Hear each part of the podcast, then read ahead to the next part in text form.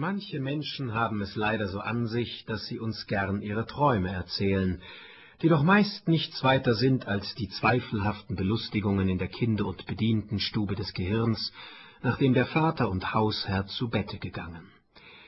Aber alle Menschen, ausgenommen die Damen, spricht der Weise, sind mangelhaft. Dies möge uns ein pädagogischer Wink sein, denn da wir insoweit alle nicht nur viele große Tugenden besitzen, sondern zugleich einige kleine Mängel, wodurch andere belästigt werden, so dürften wir vielleicht Grund haben zur Nachsicht gegen einen Mitbruder, der sich in ähnlicher Lage befindet. Auch Freund Eduard, so gut er sonst war, hub an wie folgt. Die Uhr schlug zehn. Unser kleiner Emil war längst zu Bett gebracht.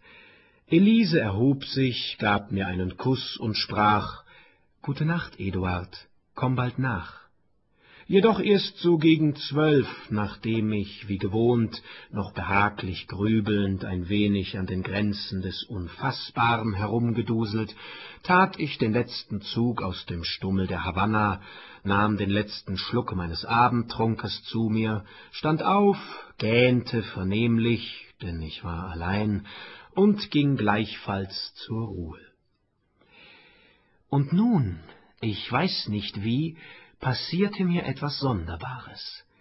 Mein Geist, meine Seele, oder wie man's nennen will, kurz so ungefähr alles, was ich im Kopfe hatte, fing an, sich zusammenzuziehen. Mein intellektuelles Ich wurde kleiner und kleiner.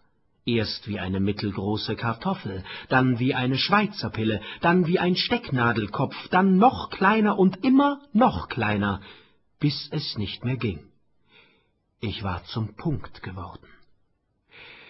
Im selben Moment erfasste mich wie das geräuschvolle Sausen des Windes. Ich wurde hinausgewirbelt. Als ich mich umdrehte, sah ich in meine eigenen Naslöcher.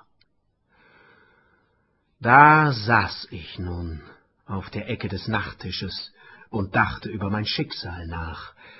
Ich war nicht bloß ein Punkt, ich war ein denkender Punkt, und rührig war ich auch. Flink sprang ich auf, und frei bewegt ich mich. Es war eine Bewegung nach der Art der Schwebefliegen, die Witsch, Rose, Witsch, Nelke und Wegbiste an sonnigen Sommertagen von Blume zu Blume huschen. Zuerst mal schwebt ich nach meinem ehemaligen Körper hin. Da lag er. Augen zu, Maul offen, ein stattlicher Mann dann schwebt ich über Elisen. Also so, rief ich, sieht der Vorgesetzte aus, wenn er schläft. Hieraus, meine Lieben, könnte er sehen, wie sehr ich mich im Traume zu meinen Ungunsten verwandelt hatte, indem ich es wagte, so frech und leichtsinnig einen Gedanken auszusprechen, den ich im wachen und kompletten Zustande doch lieber nicht äußern möchte. Darauf stand ich einen Augenblick über Emils Bettchen still, sein kleines Händchen ruhte unter der Backe, die leere Saugflasche lag daneben. Ein hübscher Junge, dachte ich, und ganz der Vater. Ich seh euch an, meine Freunde. Der zustimmende Ausdruck auf euren lieben Gesichtern beschämt mich, und doch muss ich mir ja sagen, dass ihr recht habt. Um mal zu prüfen, ob ich überhaupt noch reflexfähig, flog ich vor den Spiegel. Richtig, da war ich, ein feines Zappermentskerlchen von mikroskopischer Niedlichkeit. Wie, rief ich, hat man denn, nachdem man seinen alten Menschen so gut wie abgewickelt, doch immer noch was an sich?